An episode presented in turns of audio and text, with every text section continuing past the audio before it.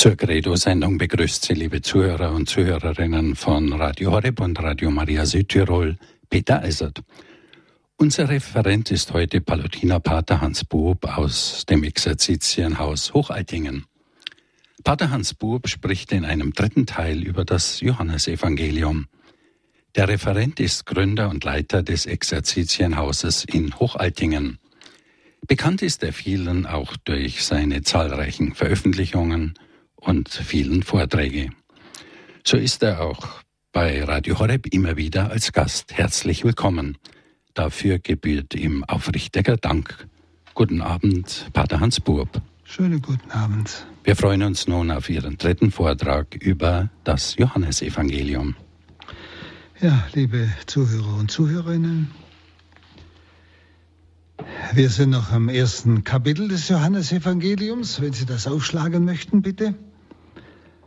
Und zwar wir kommen jetzt an den Vers 29. Erstes Kapitel, Vers 29. Wir haben am Schluss des letzten Treffens noch auf Johannes geschaut, den Täufer. Und Johannes der Täufer, da haben wir erfahren am Schluss, weiß gleichsam mit Bestimmtheit von der Nähe des kommenden Herrn. Woher er das weiß, das kann ich Ihnen nicht sagen. Aber er hat ein tiefes inneres Wissen, eine Bestimmtheit, dass der, der kommt, nahe ist. Drum sagt er zu denen, die ihn ja Pharisäer, Schriftgelehrten prüfen und auch fragen, warum er das tut, nämlich taufen und so weiter, dem sagt er ganz klar, mitten unter euch steht der, den ihr nicht kennt und der nach mir kommt. Ich bin es nicht wert, ihm die Schuhe aufzuschnüren. Also Johannes weiß das mit Bestimmtheit. Das ist die Haltung des Propheten, dem Gott eine Sicherheit gibt. Nur was Gott ihm zeigt, will er wissen, nichts mehr. Und nun heißt es im Vers 29, am Tag darauf sah er, Johannes der Täufer, Jesus auf sich zukommen und sagte, seht, das Lamm Gottes, das die Sünde der Welt hinwegträgt. Er ist es, von dem ich gesagt habe, nach mir kommt ein Mann, der mir voraus ist, weil er vor mir war. Das heißt also, Jesus kam auf Johannes zu. Die Frage ist, wozu kam er auf ihn zu? Wozu? Warum? Ja, um sich taufen zu lassen. Johannes hat diese Taufe nicht mehr so genau beschrieben wie die drei Evangelisten vor ihm.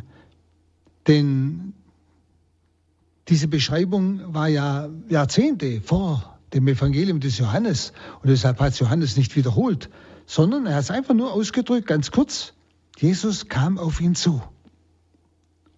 Also und wir müssen beim Johannesevangelium immer so doppelböd. Das heißt, Johannes benutzt äußere Situationen, um etwas auszudrücken, was viel tiefer liegt. Johannes sah also den Kommenden. Er hat ja sich auf den Propheten Jesaja berufen bei seiner Verkündigung und von seiner Ankündigung, dass der Messias kommen wird und dass er die Leute darauf vorbereiten will. Nicht? Aber er hat nur einen Aspekt vom Propheten Jesaja verkündet, nämlich Christus als den Richter, zweiten Kommen gesprochen, nämlich seinem Kommen zum Gericht, dem Kommen, auf das wir auch wir warten. Der Prophet Jesaja sprach aber auch von seinem ersten Kommen, wo er als Lamm kommt, verstehen Sie, als, nicht als Richter und nicht als Löwe, sondern als Lamm. Als einer, der die Sünde wegträgt. Nicht der richtet. Das ist das zweite Kommen. Aber dann verstehen Sie, warum es heißt, Jesus, äh, äh, Johannes sah den auf ihn zukommenden, den kommenden, den Richter. Und Johannes lässt sich jetzt in die Reihe der Schuldigen, der Sünder einreihen. Er kommt auf Johannes zu, um getauft zu werden. Er stellt sich in die Reihe der Sünder und damit bekennt er sich als Sünder. Er der Sündenlose. Das heißt, Jesus hat in diesem Augenblick die ganze Sünde der Welt, die Sünde vor ihm, die Sünde heute, die Sünde, die noch kommt, alles auf sich genommen. Er hat den ganzen Unrat, diese ganze Gemeinheiten aller Zeiten, aller Menschen in sein Innerstes hineingenommen, er es selbst getan. Also etwas, was wir uns überhaupt nicht vorstellen können, was das für ihn an innerem seelischen Leiden bedeutet hat. Und das damals bereits schon, als er sich in die Reihe der Sünder stellt, als er diese Sendung des Erlösers annimmt und sich, wie Paulus sagt, zur Sünde machen lässt. Ja? Und deshalb, er lässt sich in die Reihe der Schuldigen stellen. Und jetzt staunt Johannes der Täufer. Jetzt geht Johannes dem Täufer, der ja eine innere Sicherheit hatte, dass der Messias schon unter uns ist, obwohl er ihn noch nicht kannte. Aber jetzt, als er auf ihn zukam, jetzt erkannte er es. Und er staunt. Es geht ihm etwas auf. Das wird ausgedrückt im Griechischen mit diesem Ide. Dieses Ide, das ist dieses, wissen Sie, wir würden sagen, ja schau mal, meine Güte, verstehen Sie, so ein staunender Ausruf, so etwas, was mich vollkommen aus dem Häusle bringt, so ungefähr, ja, schwäbisch. Ide, schaut, das Lamm Gottes, das die Sünde der Welt hinwegträgt. Also jetzt geschieht, man könnte sagen, eine Umkehr des Johannes des Täufers. Er hat bis jetzt den Messias sich vorgestellt, eben von Jesaja, dem Propheten ausgehend, als Richter. Eben als der, der am Ende der Zeiten kommt. Aber sein erstes Kommen hat er eigentlich nicht so verkündet. Und das geht ihm jetzt auf. Er ist ja jetzt das Lamm, das die Sünde hinwegträgt.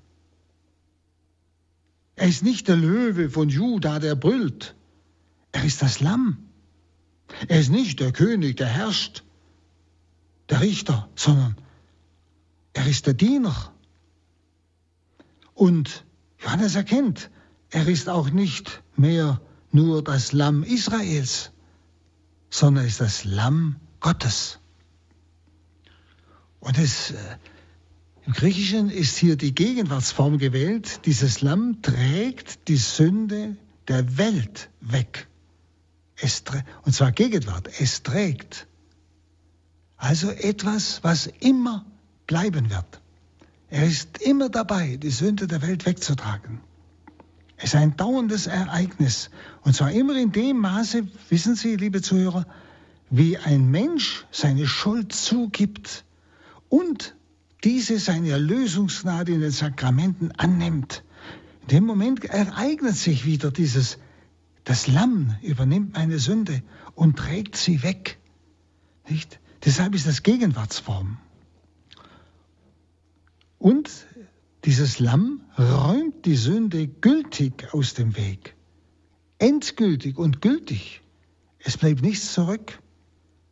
Sünde wird hier nicht mehr nur wie im Alten Testament getadelt, gerecht, geschweige verharmlost oder entschuldigt, sondern die Sünde wird hier in der ganzen Schwere gesehen und von dem stillen Lamm weggetragen.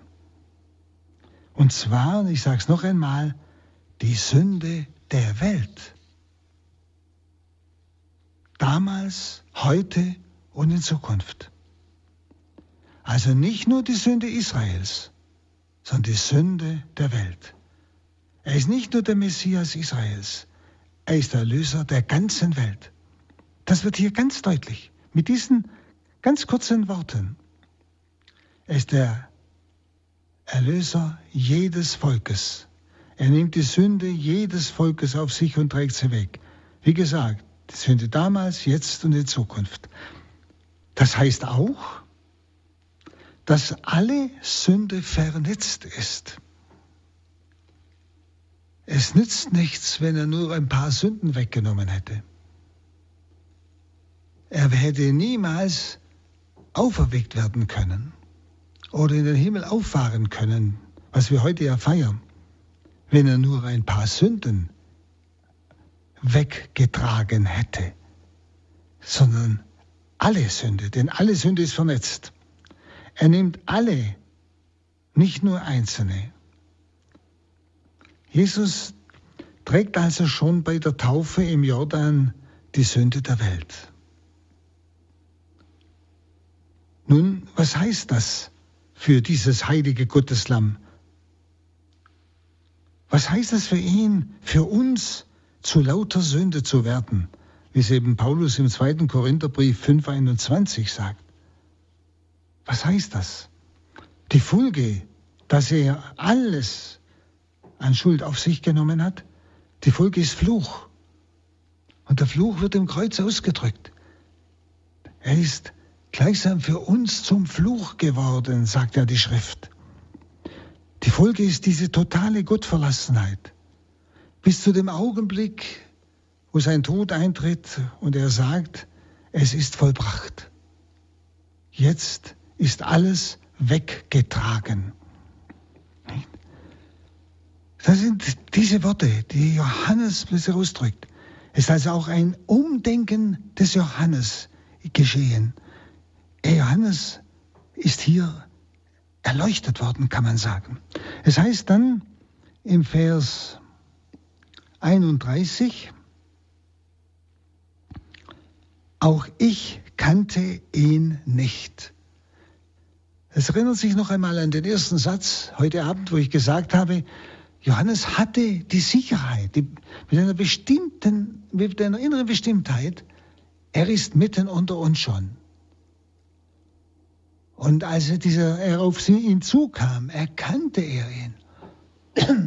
Wieder durch innere Erkenntnis. Denn äußerlich kannte er ihn nicht. Dieses, ich kannte ihn nicht, ist im Griechischen ein Wort äh, in diesem Sinn, in diesem einfachen Sinn. Ich habe den nicht gekannt. Ja.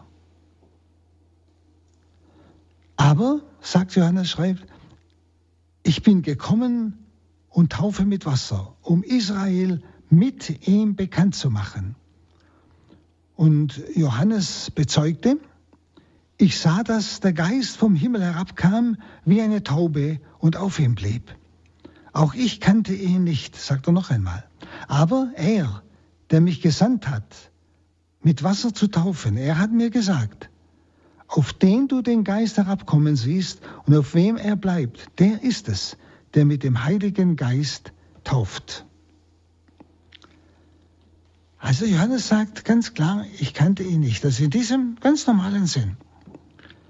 Und Gott nutzt nun die Tauftätigkeit des Johannes des Täufers, um diesem Johannes Gewissheit zu schenken. Denn jetzt erkennt er, er sagt ja, er hat die Stimme vom Himmel gehört. Er hat den Geist in der Gestalt des Taube gesehen. Ja. Jetzt geht eigentlich dem Johannes der Sinn seines Taufens auf, warum er taufen soll. Es geht ihm der Sinn und der Zweck seines Taufens auf, nämlich, wie er sagt hier, damit er Israel offenbar werde, nämlich Christus. Damit Christus Israel offenbar werde. Deswegen sagt Johannes, kam ich, und das Ich ist ganz stark betont, kam ich, das ist seine Aufgabe, mit Wasser zu taufen. Nicht? Und an diesem Taufen nahmen ja die Verantwortlichen, wie wir es letzte Mal am Schluss noch gesehen haben, Anstoß. Sie sagen, die fragen ja, Johannes, warum taufst du? Und Johannes tauft, weil es ihm gesagt wurde. Der, der mir sagt, mit Wasser zu taufen, hat mir auch gesagt, auf wen du den Geist herabkommen siehst, der ist es. Ja? Und deshalb sagt Johannes, deshalb kam ich, das ist seine Sendung, mit Wasser zu taufen, damit dann, wenn der Messias kommt und ebenfalls diese Bußtaufe in Anspruch nimmt, das heißt sich als Sünder bekennt, dann wird er offenbar. dann wird Christus offenbar, nicht? Darum sagt Johannes, damit Christus Israel offenbar werde. Deshalb kam ich mit Wasser zu taufen. Und hier bei der Taufe wurde er ja offenbar. Sie haben ja alle die Stimme des Vaters gehört.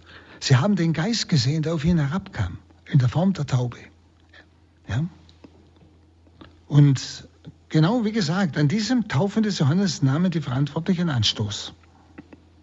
Seine Taufe war auf Gottes Befehl, wie er ja sagt. Der, der mir gesagt hat, mit Wasser zu taufen, der hat mir auch gesagt, nicht? Seine Taufe war auf Gottes Befehl. Hab, war, Johannes war ja ein Prophet. Gott hat zu ihm gesprochen, wie er zu Propheten spricht. Und der Sinn dafür war das Offenbarwerden Jesu, der zur Taufe kam und eben den Geist bezeugt hat. Und dann heißt es im Vers 34, das habe ich gesehen und ich bezeuge, er ist der Sohn Gottes. Er ist der Sohn Gottes. Und zwar ist es jetzt interessant, im Griechischen gibt es verschiedene Worte von sehen, nicht? Nämlich hier ist das stärkste Wort benutzt. Das habe ich gesehen, sagt der Johannes der Täufer. Und ich bezeuge, er ist der Sohn Gottes. Das ist nicht einfach ein Sehen. Im Deutsch wird es immer mit Sehen übersetzt, sondern das Horaomai, Ofte und so weiter. Dieses Wort wird benutzt bei Gotteserscheinungen. Bei der Auferstehung Christi zum Beispiel. Oder wenn Gotteserscheinungen, also Gottes Offenbarung geschehen wird, dann wird, wird dieses Wort benutzt. Im Deutsch wird es mit sehen übersetzt. Also das habe ich gesehen. Das heißt, ihm wurde eine Gottesoffenbarung geschenkt dass er Christus als der Messias erkannte. Und deshalb sagt er, ich bezeuge, er ist der Sohn Gottes. Das habe ich gesehen. Also das gesehen heißt, er hatte eine Gottesoffenbarung. Nicht? Im Deutschen heißt es halt gesehen, ja. Aber das ist ja was ganz anderes. Nicht? Er hatte eine Gottesoffenbarung, deshalb bezeugt er. Mit Sicherheit. Er ist das Lamm Gottes, er ist der Sohn Gottes. Und nun Vers 35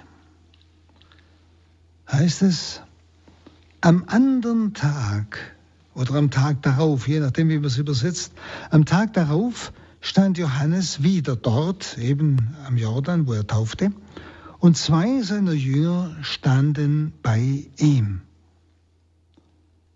Als Jesus vorüberging, richtete Johannes seinen Blick auf ihn und sagte wieder, seht, das Lamm Gottes. Er hat ihn ja tags zuvor getauft, er hat ja dort ihn erfahren. Und jetzt geschieht wieder etwas am anderen Tag. Es heißt, als Jesus vorüberging, richtete Johannes seinen Blick auf ihn. Das ist jetzt im, im Griechischen wieder ein ganz eigenes Wort, Emblepo. Und zwar, man kann es so ausdrücken, Johannes heftete seinen Blick auf Jesus, denn er kannte ihn ja jetzt. Also er hat ihn, können wir sagen, nicht mehr aus dem Auge gelassen. Johannes heftet seinen Blick auf Jesus, also staunend. Ja? Und dieses Wort ist in einer griechischen Vergangenheitsform, äh, die sagt, das war ein ganz entscheidender Augenblick, ein also zeitlich feststehender Augenblick und ein ganz konkreter Ort wo Johannes das Lamm Gottes wieder an ihm vorübergehen sah. Und er heftete seinen Blick auf ihn. Er staunte. Also das ist dieses äh, auf ihn schauen, staunend. Also er sieht ihn nicht nur, da läuft einer vorbei, verstehen Sie, äh, sondern es ist eine Entdeckung. Er staunt über diese Entdeckung. Der Messias, ist das Lamm Gottes. Darum sagt es noch einmal. Schaut, schaut. Das Lamm Gottes. Ja? Also erstaunt über diese Entdeckung. Der Messias ist das Lamm Gottes. Nicht das Lamm Israel, das Lamm Gottes. So wie auch Paulus vor Damaskus plötzlich entdeckt, der Messias ist der Gekreuzigte. Nicht? nicht? Darum heißt auch hier, wieder im Griechischen, ähm, Johannes, also bei diesem Wort er heftete seinen Blick auf ihn und sagte, schaut, wieder dieses, dieses fast Erschrecken, nicht? Schaut hin, das Lamm Gottes. Ja. Nun, 37 heißt es, die beiden Jünger hörten, was er sagte, und folgten Jesus. Also in seiner Nähe des Johannes des Täufers waren gerade zwei seiner Jünger. Johannes hatte ja auch Jünger bei sich. Ja? Und ein Teil der Jünger des Johannes gingen dann zu Jesus über. Und diese beiden Jünger hörten wirklich, eigentlich, man könnte sagen, ohne zu verstehen, was er sagt. Sie konnten noch nicht verstehen, was er meint, wenn er sagt, schaut, das Lamm Gottes. Nicht? Aber dieses Ide, dieses Schaut, schaut hin. Ja, dieses staunende Ausrufen, nicht? Bei Johannes, das lässt diese zwei Jünger eigentlich etwas Großes vermuten, etwas Größeres vermuten, Größeres als Johannes ist, Größeres als ihr Meister Johannes ist. Und deshalb heißt es, sie folgten ihm. Sie folgten Jesus. Sie wollten wissen, wer ist das, der größer ist wie Johannes. Und auch dieses Sie folgten ihm ist wieder eine Vergangenheitsform, die sagt, es war ein ganz bestimmter Zeitpunkt, in dem sie folgten, ein ganz bestimmter Ort. Nicht? Also sehr konkret. Und dann im Vers 38 heißt es, Jesus aber wandte sich um und als er sah, dass sie ihm folgten, fragte er sie, was wollt ihr? Sie sagten zu ihm, Rabbi, das heißt übersetzt Meister, wo wohnst du? Eine ganz interessante Stelle, eine ganz wichtige Stelle, auch für uns. Das heißt also, Jesus wandte sich um und sah diese beiden Jünger, die ihm folgten. Und es kommt wieder ein anderes Wort für sehen, nicht?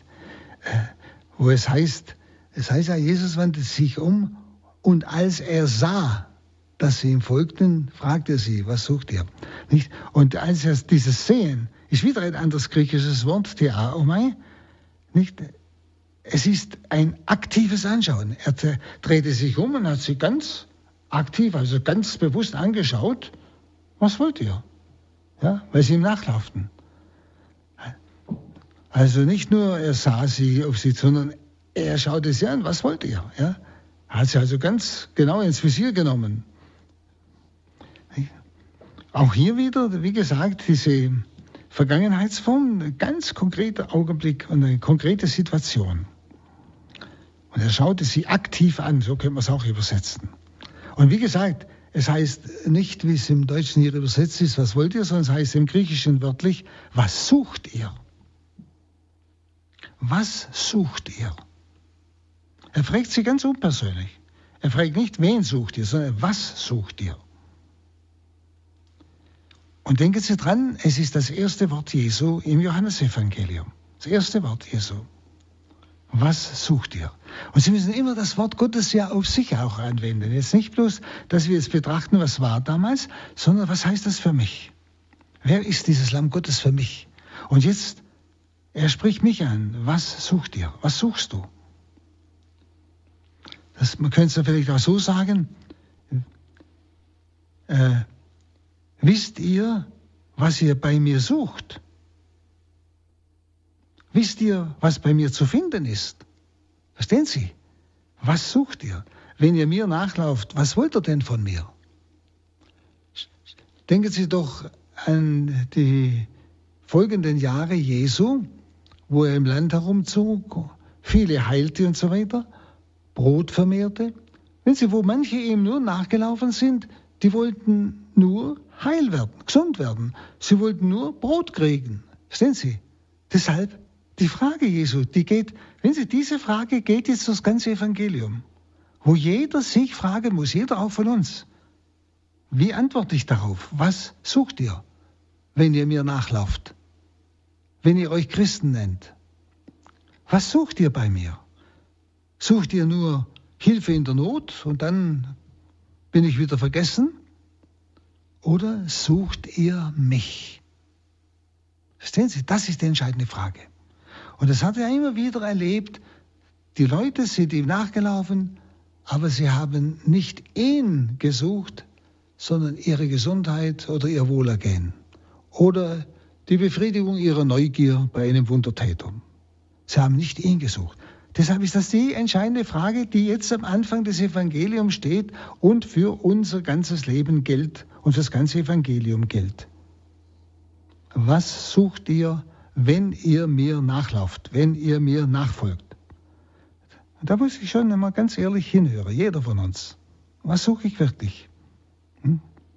Gehe ich auch mit Christus durch das dunkle Tal? Nehme ich auch mit Christus am Kreuz teil oder haue ich dann ab? Also ich suche nur mein Wohlergehen bei ihm. Oder suche ich wirklich ihn? Ich will ihm eins werden. Sein Schicksal will ich teilen. Ja, das, also vergessen Sie diese Frage nie mehr. Das ist das erste Wort Jesu. Was sucht ihr? Nicht? Also Jesus fragt sie nicht, wer sie sind, er fragt sie auch nicht, was sie schon alles geleistet haben, getan haben, woher sie kommen und so weiter. Gar nichts fragt er, sondern nur, was wollt ihr bei mir? Und sie, sie antwortete ja ganz verlegen, das merkt man ja, wo wohnst du? Wo ist deine Bleibe, heißt wörtlich. Ja? Wo wohnst du? Also sie nennen jetzt du. Sagen, er sagt ja, was sucht ihr? Jetzt fragen sie aber nach ihm. Wo wohnst du? Also, du interessierst uns. Das ist die richtige Antwort, die auch ich geben muss und Sie. Also gleichsam, wir wollen dich besuchen. Wir wollen dir begegnen. Und wenn ich es jetzt ganz konkret nehme, wenn ich, denn der Herr mich jetzt fragt und Sie, was sucht ihr, wenn ihr vor der Eucharistie seid beim Herrn? Oder wenn ihr euch bewusst seid, dass Christus in euch Wohnung genommen hat seit der Taufe, dass ihr bewohnt seid. Was sucht ihr bei ihm? Etwas, nur Hilfe oder suche ich wirklich ihn? Dann 39, Vers 39. Er antwortete, Jesus nämlich, kommt und seht. Da gingen sie mit und sahen, wo er wohnte, und blieben jenen Tag bei ihm. Es war um die zehnte Stunde. Die zehnte Stunde ist mittags um vier.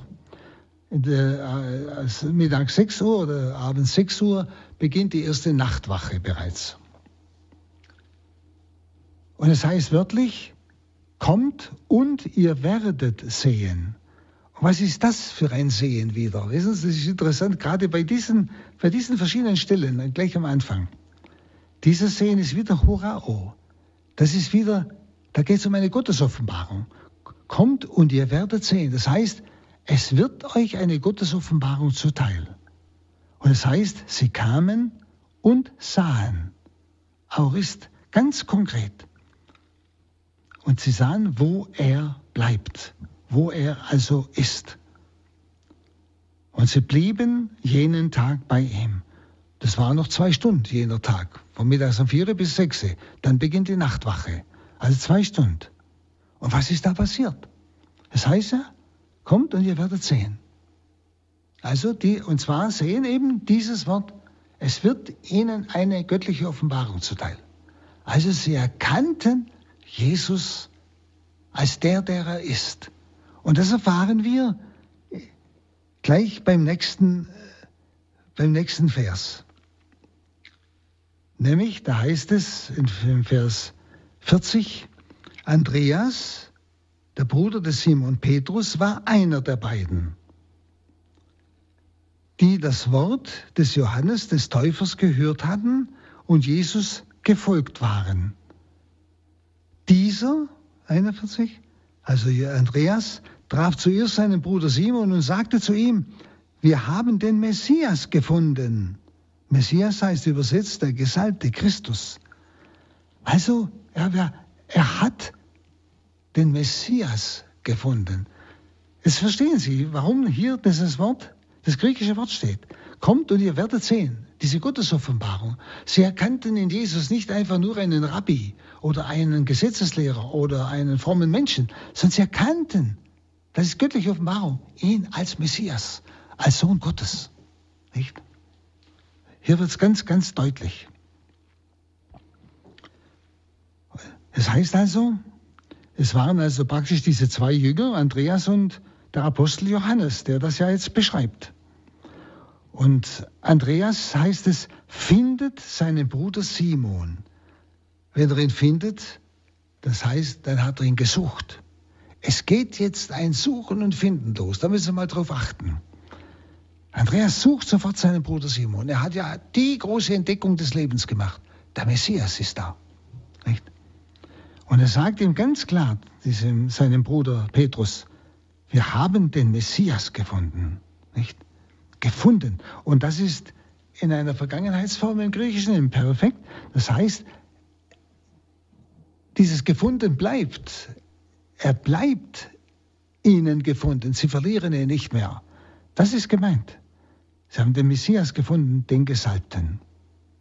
Also sie haben nicht einfach nur einen Rabbi gefunden, sondern Messias, wie ich Ihnen vorher schon sagte. Und dann heißt es in 42, er führte, also Andreas führte Petrus zu Jesus. Und jetzt kommt wieder so etwas.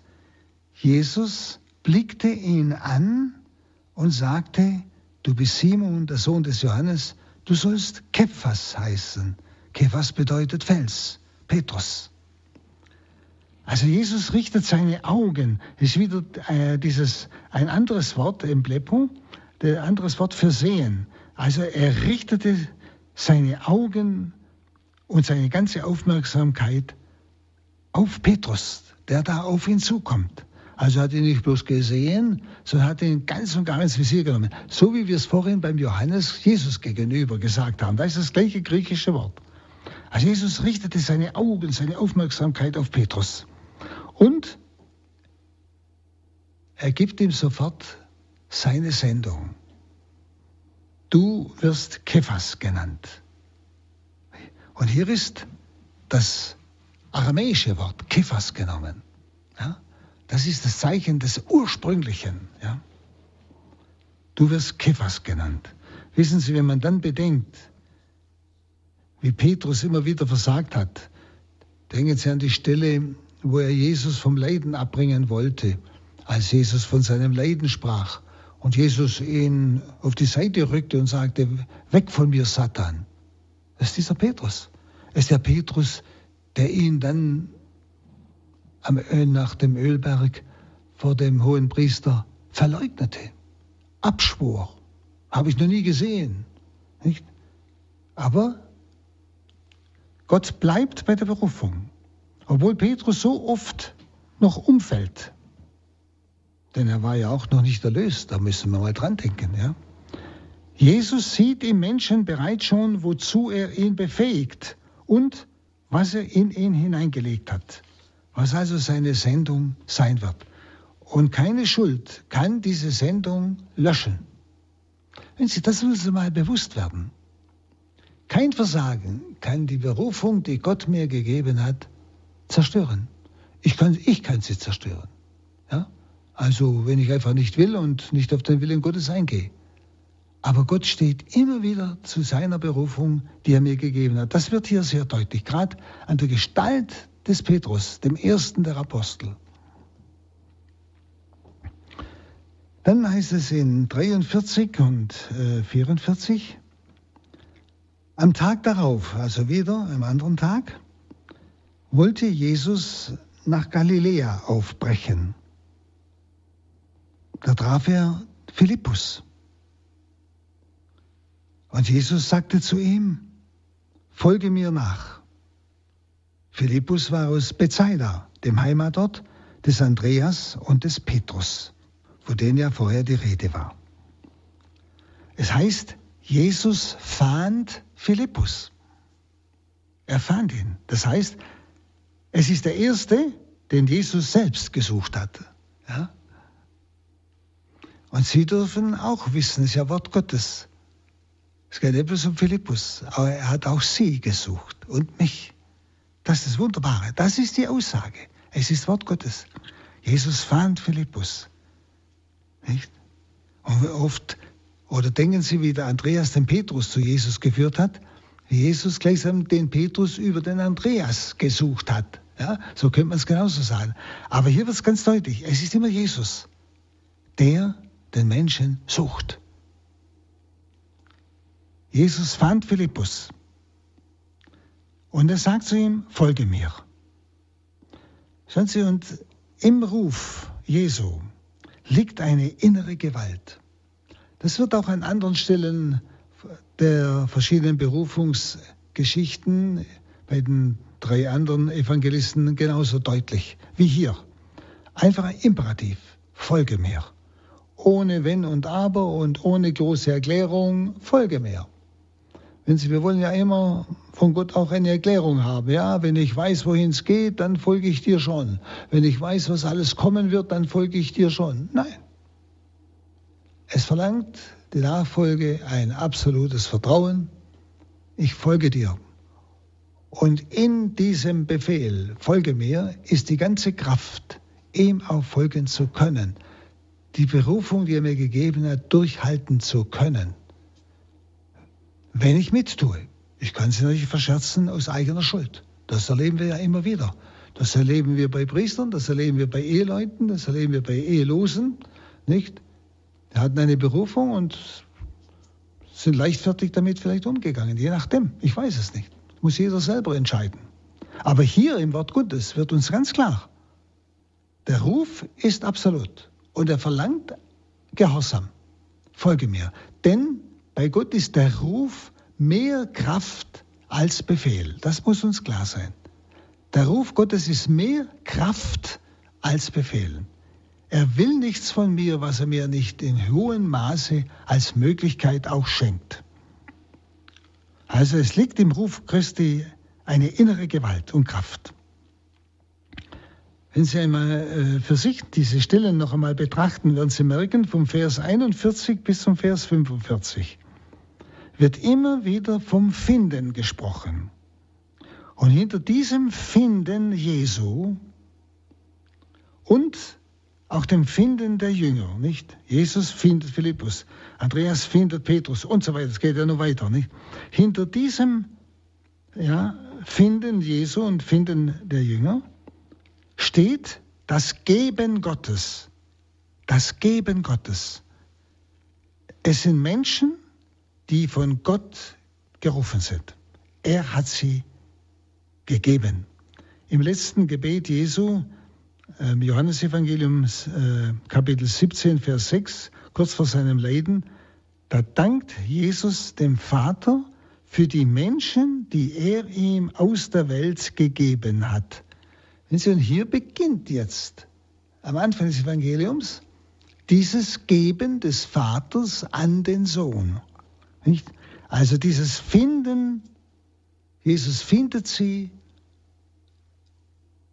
oder auch er findet sie über andere, wie Andreas und Petrus, ist immer auch ein Ausdruck, er findet die, die der Vater ihm geben will.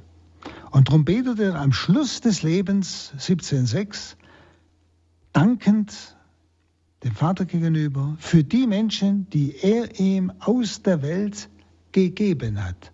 Also dieses Geben Gottes müssen wir in diesem Finden dieser Leute, die der Vater ihm gibt, mithören. Nicht, da merken Sie wieder der Bogen vom Anfang bis zum Schluss des Evangeliums. Nicht? Das gehört alles zusammen. Ich muss immer beim Lesen des Evangeliums gleichsam das ganze Evangelium mithören die Verbindungen mithören. Aber das wird ihnen immer mehr geschenkt, je mehr sie einfach auch so ein Evangelium betrachten. Vielleicht auch länger an einem Evangelium bleiben, durchlesen, mal ganz durchlesen, ein Stück, dann betrachten, dann einzelne Stücke, um so auch Zusammenhänge zu erkennen. Das ist wunderbar. Nicht? Das heißt ja eigentlich, das ist ein wunderbares Wort, nicht? für mich und für Sie heute dieses Wort. Wir sind das Geschenk des Vaters an den Sohn. Ist Ihnen das klar? Jesus dankt dem Vater für die Menschen, die er ihm aus der Welt gegeben hat. Ja. Also, wir sind ihm ja auch gegeben. Wir sind ja auch seine Jünger, wir folgen ihm. Wir haben ihn kennengelernt. Wir sind durch die Taufe eins geworden mit ihm. Ja? Ist doch wunderbar. Ich darf ein Geschenk des Vaters an den Sohn sein. Das ist ja fast nicht zu glauben. Dann der Vers 45. Philippus traf Nathanael und sagt, Nathanael ist der spätere Apostel Bartholomäus, sagt man. Äh, Philippus traf Nathanael, der auch aus Kana in Galiläa war, und sagte zu ihm, wir haben den gefunden, über den Mose im Gesetz und auch die Propheten geschrieben haben, Jesus aus Nazareth, den Sohn Josefs. Also wieder findet Philippus den Nathanael, also hat er ihn gesucht. Und die müssen sich gut gekannt haben. Und er beruft sich auf die Heilige Schrift. Der Philippus, er sagt, wir haben den gefunden, über den Mose im Gesetz und die Propheten geschrieben haben. Nicht?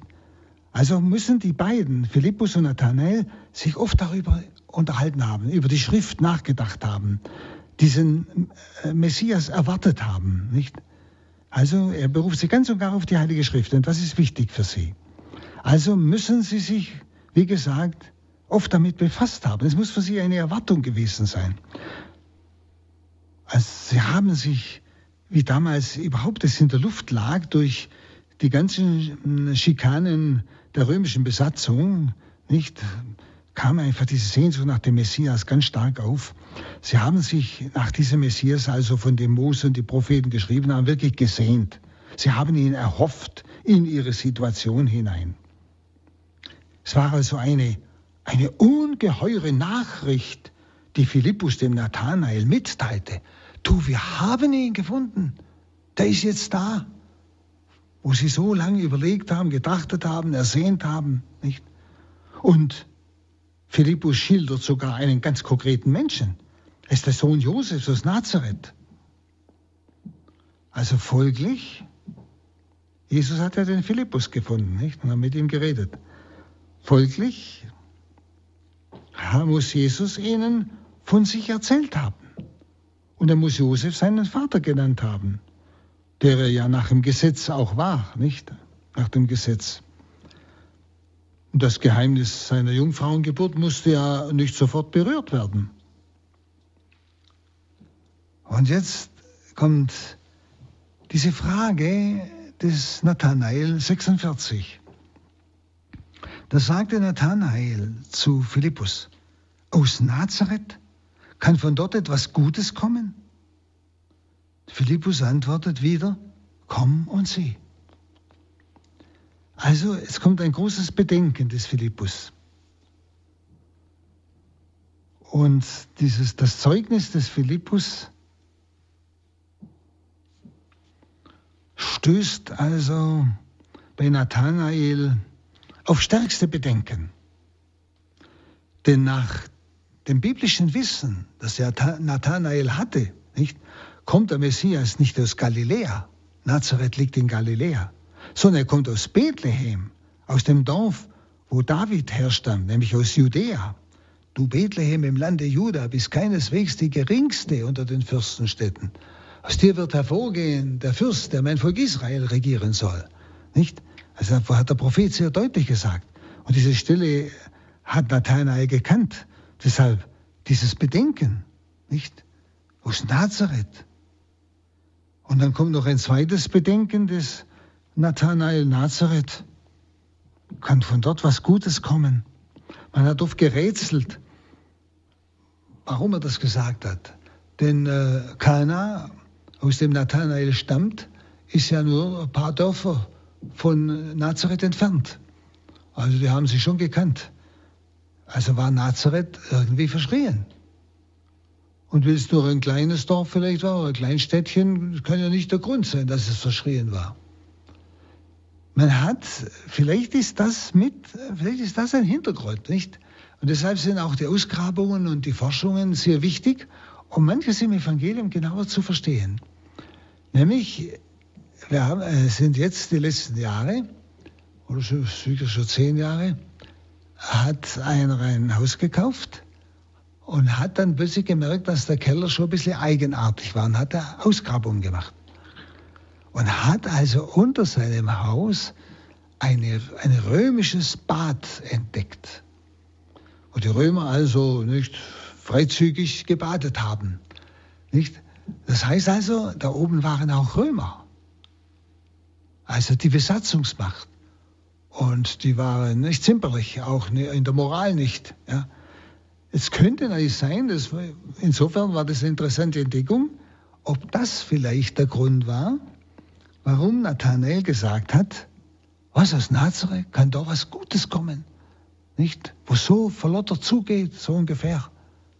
Andererseits wäre es auch wieder interessant für uns Glaubende, dass Jesus genau in diesem Dorf Mensch wurde und seine Kindheit und Manneszeit gelebt hat mitten, ja, jetzt würde ich mal so sagen, unter den Sündern.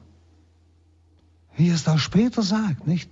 Ich bin gekommen, um die Sünder zu bekehren, nicht die Gerechten. Also das sind so, wenn Sie jetzt äh, so diese Stille betrachten, nur diese Bemerkung des Nathanael kann da unheimlich viel mitschwingen. Merken Sie es.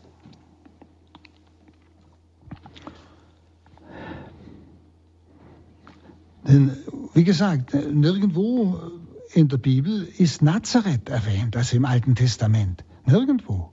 Nicht? Bethlehem ist erwähnt. Und Philippus ist natürlich platt. Was soll er jetzt sagen? Er weiß es jeden Fall auch selber, nicht? was Nathanael meint. Und Philippus kann nur noch aus eigener Überzeugung sagen, komm und sieh. Komm und sieh. Erinnern Sie sich? an das erste Wort Jesu, an die zwei Jünger, kommt und ihr werdet sehen. Das ist die Einladung, die wir an Menschen richten, die Gott suchen. Komm und sieh. Das ist ein ganz wichtiges Wort. Komm und sieh. Wissen Sie, über Wirklichkeiten kann man nicht diskutieren und auch nicht streiten die kann man nur sehen und erfahren. Wissen Sie, was ich nur weiß, gelernt habe, das bestimmt mein Leben nicht. Was ich erfahren habe, das bestimmt mein Leben.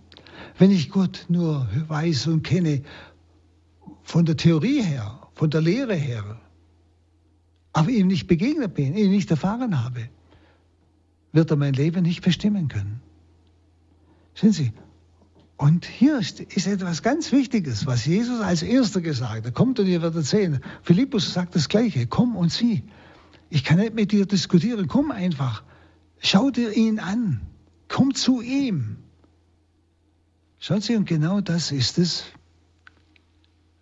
wie das Wort uns lehrt, wie wir solche Zweifler, solche fragenden Menschen eigentlich behandeln sollen. Nicht mit ihnen streiten, diskutieren, sondern sagen, kommen Sie. Aber wohin? Wohin bringen Sie ihn? Wo findet er Jesus? Eigentlich müsste ich ihn in jeden Gottesdienst in meiner Gemeinde, in jeder Gemeinde einladen können. Aber da merken Sie, dass wir manchmal mehr Ärgernis geben, als die Menschen zu Christus führen weil wir das nicht leben, was wir verkünden. Und deshalb braucht es unbedingt Räume, Menschen, die wirklich miteinander mit Christus leben. Zum Beispiel so ein Gebetskreis, wo man miteinander den Herrn preist, anbetet, sein Wort hört, wo die Menschen dazukommen können und einfach spüren, ja Mensch, die, die reden ja nicht in Luft, die reden ja zu einem, der da sein muss. Und dann kann Christus sie im Herzen treffen. Verstehen Sie? Dann kann dieses Sehen eine göttliche Offenbarung werden. Wir brauchen Orte, wie gesagt, auch in einer Gemeinde, aber vielleicht kann es auch ein Gottesdienst sein, wer eine Gemeinde wirklich Gottesdienst feiert, dass jemand einlade, du komm und sieh. Und dann muss, überlasse ich es Christus, zu dem ich diesen Menschen geführt habe in unserem Gottesdienst, dass er ihn im Herzen berührt. Da merken wir, wir wollen viel zu viel selber machen. nicht? Wir sollen uns ganz klar bewusst sein, wir müssen die Menschen zu Jesus führen, nicht? Dass er sie berührt. Die ganze, Sie merken ja jetzt, Satz für Satz läuft das so. Der Petrus kommt zu Jesus, der Johannes, der Andreas kommen zu Jesus, der Philippus kommt zu Jesus, jetzt der Nathanael und sie sind betroffen. Und sie sind betroffen. Wo führe ich heute Menschen hin, damit sie Christus erkennen? Wohin lade ich sie ein, damit sie Christus erkennen? Wo ist eine Familie, in die ich einen hineinnehmen kann, sage, leb mal mit denen ein paar Tage, damit sie Christus in diesen Menschen, die wirklich ihre Familie und ihre Ehe mit Christus leben, erfahren können. Wenn sie, darum finde ich auch äh, diese Weise, wie junge Menschen so Nachtanbetung machen und Menschen an der Straße äh, ansprechen, ihnen eine Kerze geben, wollen sie nicht in die Kirche gehen und einfach vorne dem Herrn eine Kerze hinstellen. Also das heißt, sie einfach von der Straße wegholen, nicht diskutieren und so, sondern wegholen, sie einladen, Christus zu begegnen. Und drinnen sind Menschen, die beten, die also die Gnade denen, die da reinkommen, von der Straße erbitten. Genau das ist die Evangelisierung, wie Sie sie hier gleich am Anfang des Johannesevangeliums klipp und klar haben. Komm und sieh. Und was Jesus sagt, komm und ihr werdet sehen. Aber bei Jesus heißt es, es wird euch eine göttliche Offenbarung gegeben, wenn ihr bewusst Jesus begegnet. Riskieren wir es doch. Bringen wir doch einfach solche Menschen mit irgendwo hin, wo man wirklich glaubend miteinander betet. Nicht? Leider ist nicht jede Gemeinde mehr glaubend. Das ist das Problem. Ich kann sie nicht überall mitnehmen, sonst nehmen sie eher noch Ärgernis. Das ist, aber diese Worte, die fordern uns heraus, dass wir wirklich mit ihm leben, dass wir miteinander als, miteinander als Christen leben. So wie es Paulus im 1 Korinther 14 äh, beschreibt, in dem 14. Kapitel, nicht? Und kommt zu euch in euer Gebetskreis, in eure Gebetsrunde, in euren Gottesdienst, ein Ungläubiger, wird er dann nicht auf die, auf die Knie fallen und sagen, wahrhaftig, Gott ist unter euch. So schreibt Paulus wörtlich. Und das ist genau die Antwort auf dieses Komm oder wir sehen. Und auch hier jetzt wieder, der Philippus, er weiß nicht, wie er den Nathanael überzeugen soll, er sagt bloß, komm und sieh. Und er geht ja mit. Er geht mit. Nicht? Das heißt dann in 47, Jesus sah Nathanael auf sich zukommen und sagte über ihn, da kommt ein echter Israelit, ein Mann ohne Falsch. Wer sieht zuerst? Interessant. Jesus sieht zuerst. Nathanael kommt jetzt mit Philippus. Und Jesus sieht ihn auf sich zukommen. Er sieht ihn zuerst. Er sieht Nathanael auf sich zukommen. Also er blickt ihn an. Nicht? Und er sagt über ihn wieder dieses Ide, dieses Schau, endlich, endlich ein Israelit ohne Falsch. Denn bis jetzt kamen immer wieder Israeliten, wissen Sie, Pharisäer, Schriftgelehrten, die ihn reinlegen wollten, um ihn dann verurteilen zu können. Und jetzt sagt er, schaut, endlich, können so können wir es übersetzen, ein Israelit ohne Falsch, ohne Arglist, also ein wirklich ehrlich Suchender. Er sucht den Messias, er sucht die Erlösung. Also bei all seinem Zweifel, dem Zweifel von Nathanael, sucht dieser Mann trotzdem sehr ehrlich.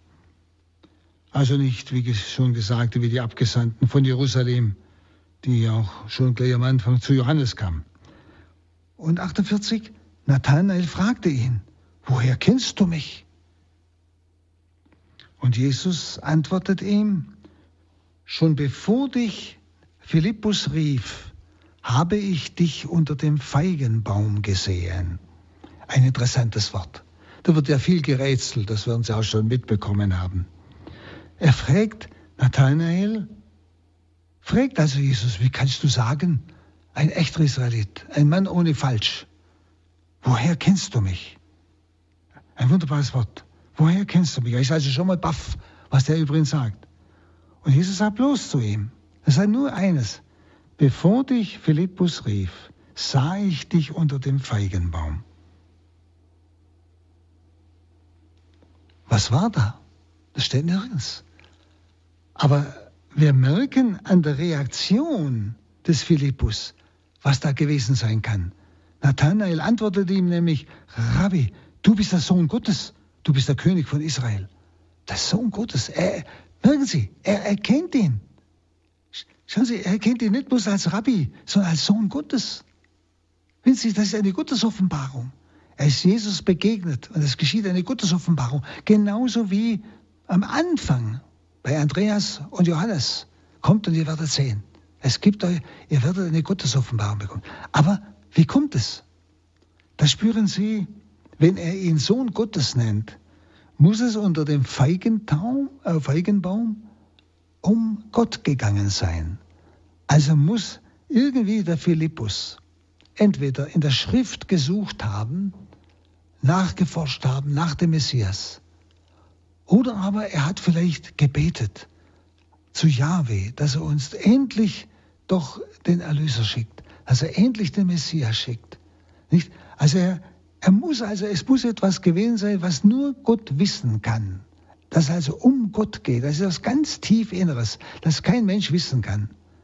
Nicht? Und deshalb erkennt er, der Nathanael, dass Jesus der Sohn Gottes sein muss. Sonst könnte er es nicht wissen. Nicht? Und dadurch, durch diese Offenheit, konnte Jesus sich ihm offenbaren. Ein wunderbares Wort. Hm? Also Nathanael muss also in seinem persönlichsten getroffen sich erlebt haben. Nicht? Nicht? Äh, Nathanael kennt also Jesus, weil er von ihm erkannt war. Jesus hat Nathanael zuerst erkannt. Merken Sie es wieder, diese Reihenfolge. Seht, ein echter Israelit, ein Mann ohne Falsch. Jesus erkennt Nathanael. Und deshalb erkennt, anerkennt auch Nathanael Jesus. Aber Jesus war der Erste. Jesus erkannte ihn zuerst. Und so geht eigentlich im biblischen Zeugnis immer das Erkennen Gottes unserem Erkennen voraus. Gott erkennt mich. Und Gott kennt mich von Ewigkeit. Gott sucht mich. Es heißt ja immer, es, es ging ja da uns um Suchen. Jesus sucht ja die, die der Vater ihm gibt. Er sucht mich, er erkennt mich. Ich brauche vor Gott, ich brauche vor Gott und vor Jesus kein Theater spielen. Ich muss mich nicht herausreden sondern er kennt mich. Er weiß ganz genau, was mein Innerstes ist, was die Ursachen auch von meinem Fehlverhalten ist. Er kennt alles. Er kennt auch den guten Willen, dass vielleicht manchmal trotz gutem Willen ein Versagen folgt und so weiter. Er kennt mich. Nicht? Und wenn ich mich von ihm so erkennen lasse und auch dazu stehe, er sagt ja, nicht, Nathanael steht ja zu dieser Erkenntnis. Woher kennst du mich? Ja? Er, steht ja dazu, ja, du hast recht, du erkennst mich richtig. Stehen Sie? Und dann kann sich Jesus mir zu erkennen geben. Dann erkenne ich ihn. Aber wir spielen ja oft vor Gott Theater. Nicht? Wir wollen Gott beibringen, dass wir doch anders sind, als wir wirklich sind. Wir reden uns raus. Denken Sie bloß an Ihre letzte Beichte. Merken Sie nicht, wie wir manchmal so die Sachen etwas schön färben. Es geht Ihnen so, das geht mir so. Wir sind alle in dieser Gefahr, dass wir auf unseren Misthaufen ein bisschen Feigele äh, ja, pflanzen, damit es nicht so arg stinkt, dass ein bisschen ein Wohlgeruch, ein Feigele-Geruch noch rauskommt. Also so tun wir manchmal auch unsere Schuld verblümeln, wie man im Schwäbischen sagt. Wissen Sie, das brauchen wir nicht. Jesus kennt uns total. Ich kann ihm klipp und klar sagen, ich habe gesündigt. Und zwar ohne, ohne Wenn und Aber. So war das. Und dann gibt er sich mir zu erkennen. Wenn Sie, diese, meine Ehrlichkeit ist die Voraussetzung, dass auch er sich mir zu erkennen gibt. Das sehen Sie hier. Jesus erkennt zuerst Nathanael und dann erkennt Nathanael Jesus.